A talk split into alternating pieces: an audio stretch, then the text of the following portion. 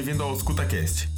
Eu sou Nicolas Najar e o programa de hoje compreende a febre de origem determinada, a mononucleose infecciosa e as síndromes monolike.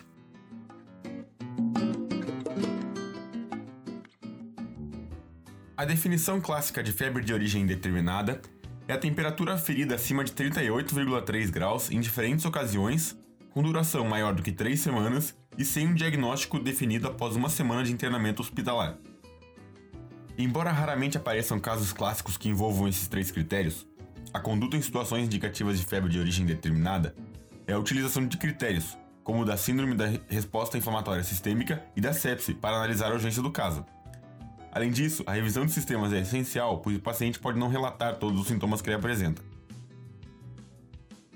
Ao contrário de diversas infecções bacterianas que têm como tratamento inicial a antibiótico terapia empírica, nos casos de febre de origem determinada, isso pode postergar o diagnóstico de doenças graves, atrapalhar a identificação dos patógenos e ainda, em muitos casos, a etiologia não tem indicação, pois pode ser reumática ou até mesmo neoplásica.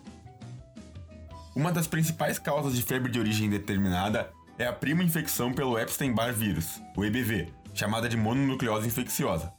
Essa síndrome é composta pela tríade de febre, linfadenopatia cervical anterior e posterior e faringite que pode ou não ser exudativa. O Epstein-Barr, também chamado de herpes vírus do tipo 4, é o vírus humano mais prevalente, infectando 90 a 95% da população adulta mundial. Após a prima infecção, ele entra em período de latência, ficando presente no hospedeiro durante toda a sua vida, podendo ser reativado em determinadas condições. O vírus é facilmente disseminado pela saliva, o que atribuiu a ele o nome popular de doença do beijo. A clínica da mononucleose infecciosa depende de fatores genéticos e da idade. Geralmente as crianças são oligossintomáticas e apenas 10% delas desenvolvem sintomas. Já o pico de incidência se dá dos 15 aos 24 anos, e as doenças observadas na sintomatologia ocorrem por dois fatores. O primeiro é que, quando transmitido por contato direto, a maior carga do inócuo, e segundo, a maior intensidade da resposta imunológica. Ambos fatores resultam em uma sintomatologia mais agressiva nessa faixa etária. No adulto, a mononucleose infecciosa é incomum, pois a maioria da população já foi exposta ao Epstein-Barr previamente, não tendo, portanto, a reação aguda comum na prima infecção. A patogênese da doença se dá pela infecção no epitélio da orofaringe, seguida da infecção de linfócitos B, que disseminam o vírus pelo sistema linfático por todo o organismo. O período de incubação é de 8 semanas, e como já foi dito, o quadro clínico da mononucleose infecciosa só acontece na prima infecção. Após a resolução desse quadro, o vírus entra em latência e a resposta imune fica responsável para evitar a reativação da infecção. Em alguns casos, a resposta imune contra o linfócito B infectado pelo Epstein-Barr é tão intensa que o vírus pode induzir um distúrbio imunológico, direcionando a resposta contra antígenos não relacionados com a infecção, como hemácias, leucócitos, plaquetas, o que faz com que essa infecção possa desencadear doenças hematológicas graves. Além disso, a infecção afeta outros antígenos não relacionados, que são as hemácias de carneiro e de cavalo, as quais vão ter uma importância diagnóstica, como veremos a seguir.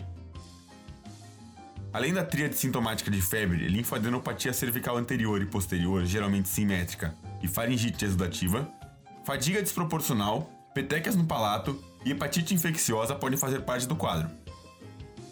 Entre os achados no exame físico, nota-se também a presença de esplenomegalia em 50% dos casos, podendo ser volumosa o suficiente para causar rotura esplênica espontânea ou frente a um trauma, sendo potencialmente letal. É comum a presença de rash generalizado maculopapular, ou seja, visível e palpável, urticariforme em placas ou petequial. As aminopenicilinas amoxi e ampicilina, normalmente prescritas para o tratamento de faringite exudativa, podem desencadear o rash em um paciente com mononucleose infecciosa. É importante saber que a presença desse sintoma não indica uma farmacodermia resultante de alergia a penicilinas, e o paciente geralmente irá tolerar esses antibióticos em outras situações sem efeitos adversos. Os exames complementares demonstram linfocitose, descrita como uma contagem absoluta acima de 4.500 por microlitro, ou relativa, acima de 50%. Verifica-se também linfocitose atípica, trombocitopenia e aumento das aminotransferases, devido à hepatite transinfecciosa causada pelo Epstein-Barr. Frente a tais exames, juntamente com a clínica sugestiva, a mononucleose infecciosa pode ter seu diagnóstico confirmado com a pesquisa de anticorpos pelos testes de aglutinação de hemácias e pela sorologia. Os testes de aglutinação utilizam hemácias de carneiro e cavalo, chamados de monospot.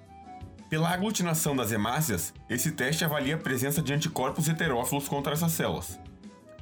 Esses testes são específicos, mas não são tão sensíveis, então o resultado negativo não exclui o diagnóstico e pode-se repetir o exame quando necessário. Os testes sorológicos, por sua vez, pesquisam a presença de anticorpos IgM e IgG específicos contra o antígeno do capsídeo viral do Epstein-Barr, anticorpos contra o VCA, e IgG contra o antígeno nuclear do vírus, chamado de eBNA. Devido ao longo período de incubação de 8 semanas, quando se inicia o quadro clínico, os anticorpos IgM contra o VCA já estarão presentes e podem ser detectados na sorologia. Por isso, ele é um bom marcador de doença aguda. Já o IgG contra o capsídeo viral aparece mais tardiamente e estará presente por toda a vida, marcando assim a infecção prévia pelo Epstein-Barr. O antígeno nuclear EBNA, contra qual outros anticorpos IgG atuam, são expressados apenas após o vírus estabelecer latência, entre 6 a 12 semanas após o início dos sintomas, e também persistem por toda a vida.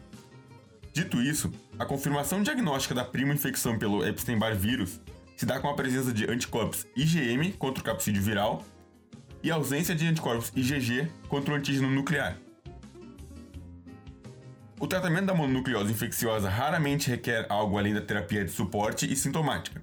Recomenda-se o uso de analgésicos como paracetamol, anti-inflamatórios não esteroidais, nutrição, hidratação e repouso adequados, e além disso, corticoides também são utilizados para tratar complicações potencialmente letais, em casos mais graves, como a obstrução de vias aéreas, distúrbios hematológicos, esplenomegalia volumosa ou hepatite fulminante.